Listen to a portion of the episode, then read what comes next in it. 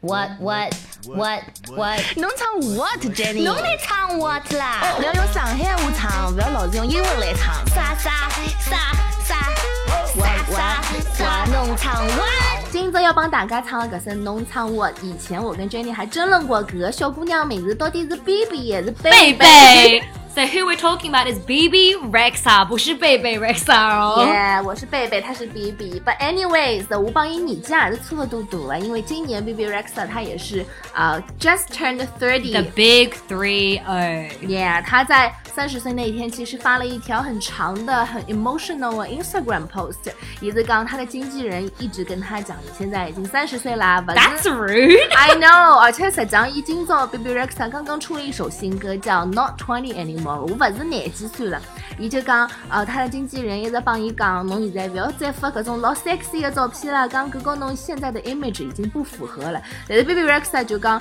呃，我们作为呃独立的现代女性 I 相 do what I want. Yeah, I do what I want。而且伊就讲，为啥 people especially men 要 judge 阿拉个年龄？呃、uh,，yeah，and 阿拉 appearance。伊就讲，呃，我面孔高头皱纹侪是越来越好。就像刚刚 Jenny 有教我们一个说法叫 Aging like fine wine. 所以今天我们要唱的这首歌，虽然不是我不是廿几岁了，因为 obviously Jenny 也是 in her twenties，所以讲可能阿拉到估计过了好几年之后再唱到 twenty anymore。阿拉今朝要唱的搿首歌叫 Harder，再努力一点。When you think you've done enough, can you love me harder?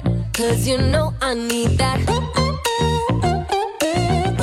Put in work and don't give 这首歌的歌词其实讲的是啊，他希望那个男生 love her harder，但是实际上阿拉可以个拿搿首歌送拨伊个经纪人，因为里向伊个句歌词是讲 You think you you've done enough, but try harder. Yeah, try harder and don't tell her to do what she wants. Actually，经纪人我觉着侪是蛮 controlling 个，but like 人家经纪人勿讲伊三十岁，我也勿晓得，我以为 BB Rexha 就廿几岁出头，like she seems very very young and her songs are so catchy anyway. And if she's earning 经纪人 gas money, you better let her do what she wants. So try harder. Baby, when it comes to love, it should be mutual.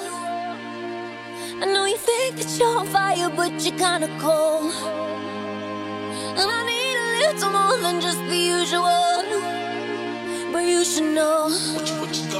You should know. 侬讲侬老欢喜我，但是我勿晓得，侬要做拨我看，呜呜呜呜呜呜呜。 侬讲侬对我老好，但是我看不到，侬要做拨我看，呜呜呜呜呜呜呜。